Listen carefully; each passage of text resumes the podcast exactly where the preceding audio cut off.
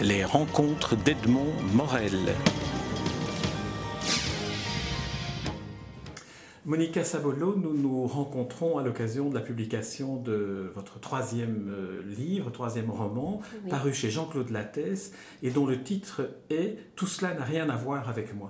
Alors, on va, on va attaquer un peu le, titre, euh, commencer par attaquer le, le, titre avec cette, cette question. Finalement, euh, vous revendiquez que ce roman est, de la fiction, puisque cela s'appelle roman, mais en même temps, vous jouez sur le titre. Tout cela n'a rien à voir avec moi, avec une narratrice qui a euh, le, les mêmes, initiales. que vous, dont on voit la photo, parce qu'il y a des photos dans le livre. Oui. Et après la lecture du livre, je me suis dit, dans le fond, que vous nous avez piégé, qu'il s'agit d'un vrai roman et pas du tout d'une euh, autofiction. Ah, tellement la littérature a transformé ce que vous racontiez. Est-ce que vous seriez d'accord avec cette analyse? Oui, ça me va très bien, ça me va très bien. Et euh, disons que ce titre, c'est un peu une pirouette. Tout cela n'a rien à voir avec moi, puisque c'est l'histoire d'un chagrin d'amour, d'une obsession, de, qui part d'une façon assez ludique et qui traverse ensuite le chagrin. Et hum, donc c'est une jeune femme qui, est obsédée par euh, l'idée de, l'objet amoureux qui lui échappe. Et donc tout cela n'a rien à voir avec moi. C'est un peu l'air de dire, euh, oui je suis obsédée, mais ça ne me concerne pas. Euh, comme souvent dans les histoires d'amour, on ne sait pas très bien ce qu'on joue là-dedans comme si on était possédé finalement. Alors le livre s'appelle roman, mais il mériterait aussi euh, qu'on s'attarde sur le, mode éditorial. C'est un livre qui est composé de toute une série d'éléments de, texte le texto, les échanges de courrier, euh, des, notes prises sur des conversations euh, avec des chauffeurs de taxi notamment, mhm. mais aussi les photographies. Euh, est-ce que cette construction-là vous est, vous est venue naturellement ou est-ce qu'elle apportait cette touche de distance que vous vouliez donner peut-être? Disons que à l'origine, je me suis je pensais effectivement essentiellement prendre des photos.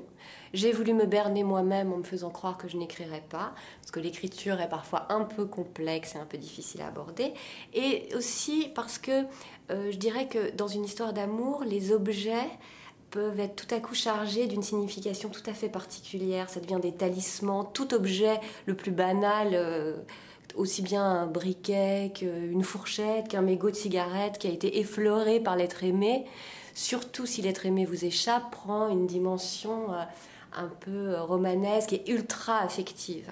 Et de prendre en photo ces objets qui représentaient tous les moments passés avec cet être aimé me semblait chargé d'émotions, surtout euh, aujourd'hui, à cette époque très virtuelle. Ça donnait, c'est comme si ça donne chair. Hein.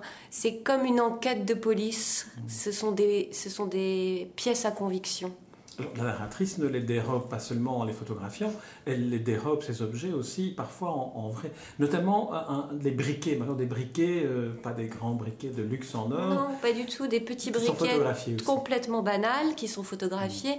Et donc, en fait, c'est pour, effectivement, elle photographie, elle vole cinq briquets qui, qui ont juste une couleur différente et qui n'ont absolument aucun intérêt.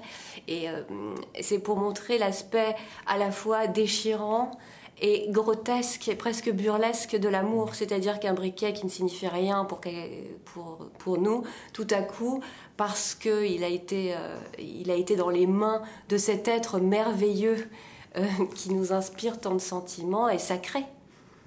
Il est sacré parce que, et là, on va décortiquer un peu le livre chapitre par chapitre, en tout cas grand, grande thématique par grande thématique. Il y a l'aveuglement dans un premier temps, puis les antécédents qui permettent éventuellement de comprendre mieux l'aveuglement de la narratrice, et puis l'effondrement. Alors l'aveuglement, le livre s'ouvre sur ce chapitre-là, mais il s'ouvre aussi sur une photographie du Titanic. Oui, parce que ce qui est assez touchant, euh, je trouve souvent dans les histoires d'amour euh, malheureuses, hein, c'est que en fait, en général, on le sait tout de suite qu'il y a quelque chose qui ne va pas. mais ça n'empêche pas. C'est ce qui est de tout à fait enfantin dans ces espèces de coups de foudre et de cristallisation totale. C'est que je pense que le lecteur sait immédiatement que cette histoire ne marchera pas, ne fonctionnera pas, que ce, ce garçon-là n'est absolument pas adapté pour cette histoire d'amour. Et Peut-être deux mots sur ce, sur ce, sur ce jeune homme euh, qui s'appelle qui est désigné par XX, qui porte la cravate. Oui, qui porte la cravate, qui est une sorte d'archétype du séducteur, quoi, qui est très, intello, euh, très intello, très ténébreux, qui parle très peu, donc du coup qui a l'air extrêmement intelligent, sur lequel on peut projeter à peu près n'importe quoi. Je pense qu'on a toutes été un jour amoureuses de ce genre euh, d'énergumène qui porte des lunettes de soleil même à l'intérieur des bureaux, et on ne trouve pas ça grotesque, on trouve juste cela fascinant. Alors dans la géographie de la relation aussi, à ce moment d'aveuglement, c'est sur un lieu de travail que la proximité est, la plus quotidienne et la plus fréquente, une très très très intense proximité. Oui, en open space, ils sont face à face euh, dans un bureau. Et euh, je suppose également que l'amour en open space permet de motiver le matin et d'aller travailler avec une impression de vivre une vie totalement, de mener une existence cinématographique. Et ça permet de donner beaucoup d'élan et beaucoup de cœur à, à la motivation euh, professionnelle. Alors c'est une histoire d'amour qui se passe aujourd'hui, donc qui utilise les moyens de communication d'aujourd'hui, la proximité n'interdisant pas de communiquer par le biais de l'ordinateur ou du, ou du téléphone, euh, du portable. Oui, oui, oui, c'est pas parce qu'on est en face l'un de l'autre qu'on va pas s'envoyer des messages ou de s'écrire des mails. Parfois c'est plus facile de se préserver et c'est aussi ça révèle aussi toute l'absurdité et tous les, les états un peu étranges dans lesquels on se met quand on est amoureux.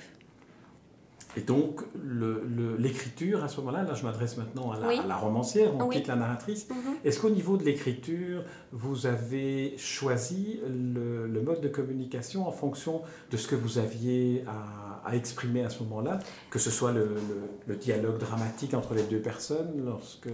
Oui, parce que j'ai l'impression que c'est assez... Euh, parce qu'il y a un côté tout à fait universel dans ces façons de communiquer mm. aujourd'hui. C'est les nouvelles façons, c'est les nouvelles lettres d'amour, et en même temps euh, complètement euh, particulier. C'est-à-dire que c'est particulier à cette histoire, mais je pense que chacun peut se retrouver dans le coup de fil qui est passé euh, en, en, faisant semblant d'en avoir rien à faire. Donc il y a le coup de fil de ruse, il y a le texto de désespoir au milieu de la, nuit qu'on regrette le lendemain matin.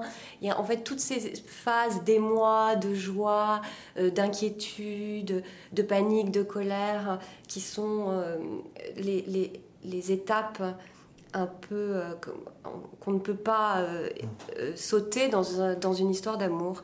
Et je, suppose qu'on se retrouve tous dans ces différents phase hein, qu'on ne peut pas euh, éviter. Alors vous, avez aussi recours à l'anachronisme euh, le, plus, le plus total. On a évoqué cette photographie du, Titanic. Elle vous sert aussi à développer un argument selon lequel les présages devraient être davantage utilisés de nos jours, parce qu'on pourrait y lire déjà, comme dans un foie de poulet dont on a la, la, photographie d'ailleurs, on pourrait y lire déjà que, que tout est voué dans les histoires d'amour à être euh, un chagrin d'amour en fin de parcours ah, Disons que c'est une façon de, ludique d'illustrer le fait qu'il y a une part de magie, la magie entre dans votre vie quand vous tombez amoureux. Donc du coup, tout est signe. La moindre... Euh, le c'est là où vous pouvez compter les voitures en vous disant si on a tant qui seront rouges, et ben ça veut dire que ça me portera chance. En fait, c'est l'irrationnel devient votre mode de fonctionnement. Et du coup, vous êtes en proie euh, aux aléas et vous pouvez, vous, avez, vous lisez votre horoscope, vous pouvez aller voir des voyants. De toute façon, vous n'avez envie de parler que de ça. Et tout est, est, un motif à euh, oui, signe, à lecture de ce, qui passe, de ce qui se passe, et à volonté de comprendre aussi, parce que de toute façon, tout vous échappe. Vous êtes possédé, vous êtes un peu envoûté. Donc euh, il faut se raccrocher, et, la magie et l'irrationnel deviennent euh, votre quotidien, alors que euh, d'ordinaire, vous n'êtes pas cette personne-là. Alors votre livre est aussi présenté comme étant un, ouvrage qui serait une sorte de mode d'emploi euh, de la gestion du chagrin amoureux, oui, un traité, de, résistance. traité de résistance au, dépit sentimental. Et euh, il me semble que c'est pour euh, entrer dans, de plein pied dans, ce, dans cette approche-là euh, plus pragmatique que vous avez euh, choisi de, de, parler des antécédents. Si on entre dans davantage de gravité, oui. on est dans une forme de comédie, mais les, les antécédents, là, ça devient sérieux parce que là, on a la mère, euh, oui. les parents, l'environnement le, dans lequel l'enfant s'est déroulé qui, qui joue un rôle important. Oui, alors j'avais envie effectivement de commencer par un ton un peu léger, j'espère qu'il fait rire, avec ce côté effectivement burlesque des états dans lesquels on se met, etc. Et de glisser doucement vers un chagrin plus profond. Et euh, qu'on soit plus qu'on soit cueilli après avoir un peu ri, qu'on se mette peut-être à pleurer ou à être ému. Et euh, souvent l'histoire d'amour euh, avec forte cristallisation révèle un chagrin archaïque, quelque chose qu'on porte en soi et qui n'a finalement rien à voir avec l'objet de son, amour. Et l'héroïne réalise, en plongeant dans ces histoires d'amour enfantines ou adolescentes et remontant jusqu'à sa naissance, qu'elle est elle-même issue d'un chagrin d'amour, que sa mère a eu un immense chagrin d'amour et qu'elle s'interroge, elle se dit est-ce que je ne porterai pas quelque chose de cet ordre-là qui ne m'appartient pas et que je rejoue dans cette histoire sans issue?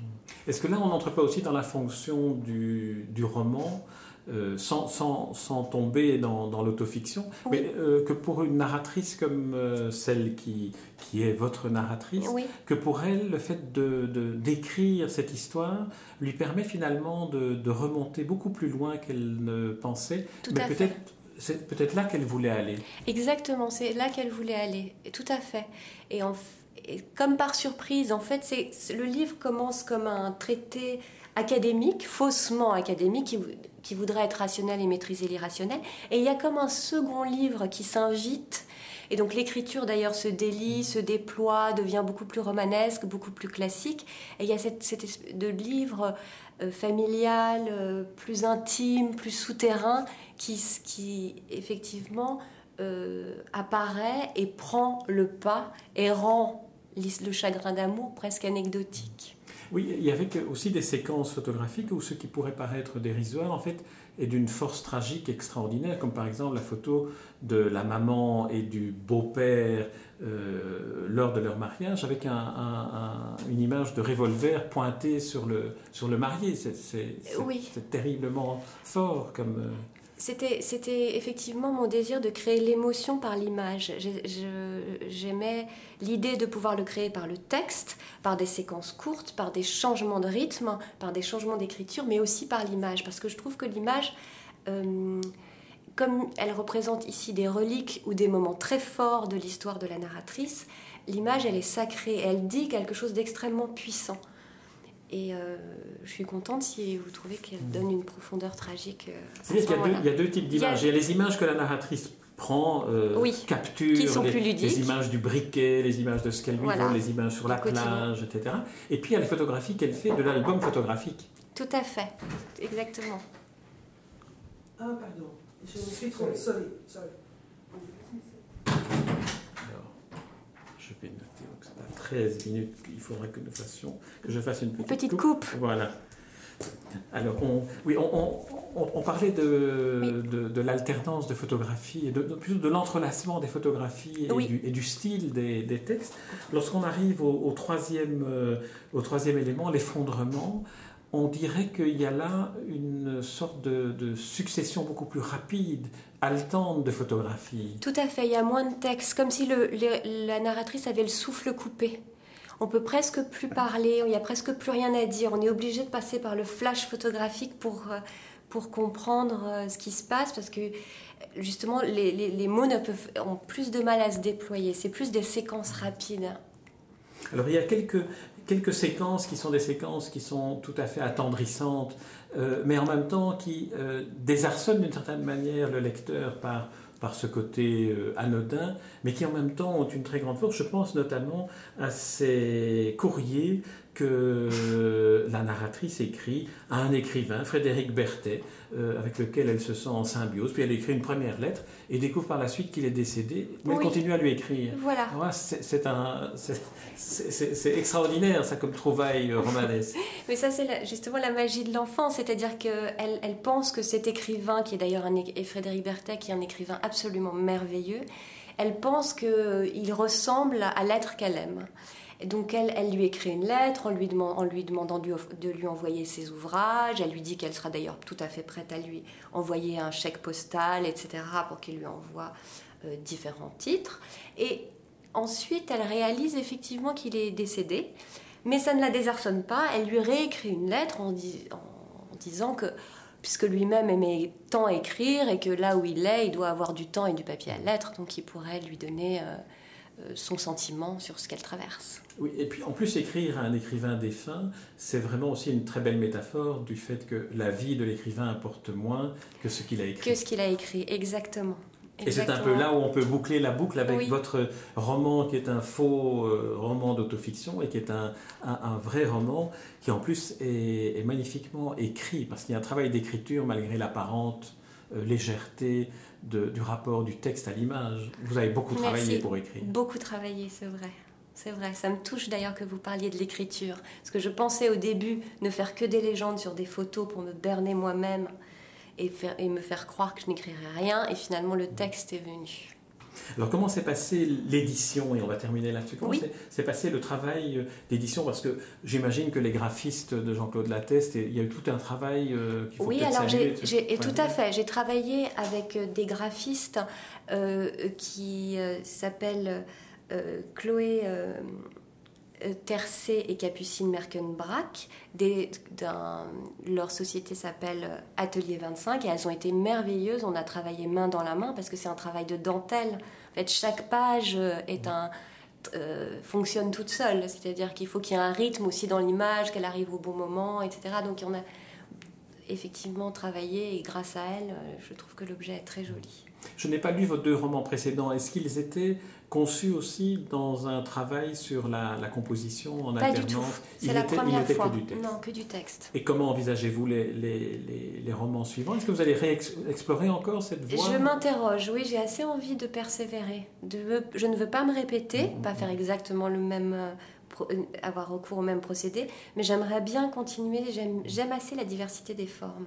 Eh bien, nous sommes très, très curieux et très euh, impatients de voir ce que, ce que cette nouvelle exploration de fond va pouvoir donner. Euh, Monica, mais en attendant, euh, je recommande à tous ceux qui, qui nous écoutent et qui n'ont pas encore lu ou vu votre livre de s'y plonger toutes affaires cessantes. Je rappelle que euh, le titre de votre roman, parce que c'est un roman, Monica Sabolo, et tout cela n'a rien à voir avec moi, et effectivement, ça n'a rien à voir avec vous, heureusement, je dirais. Merci. Merci à vous. Les rencontres d'Edmond Morel.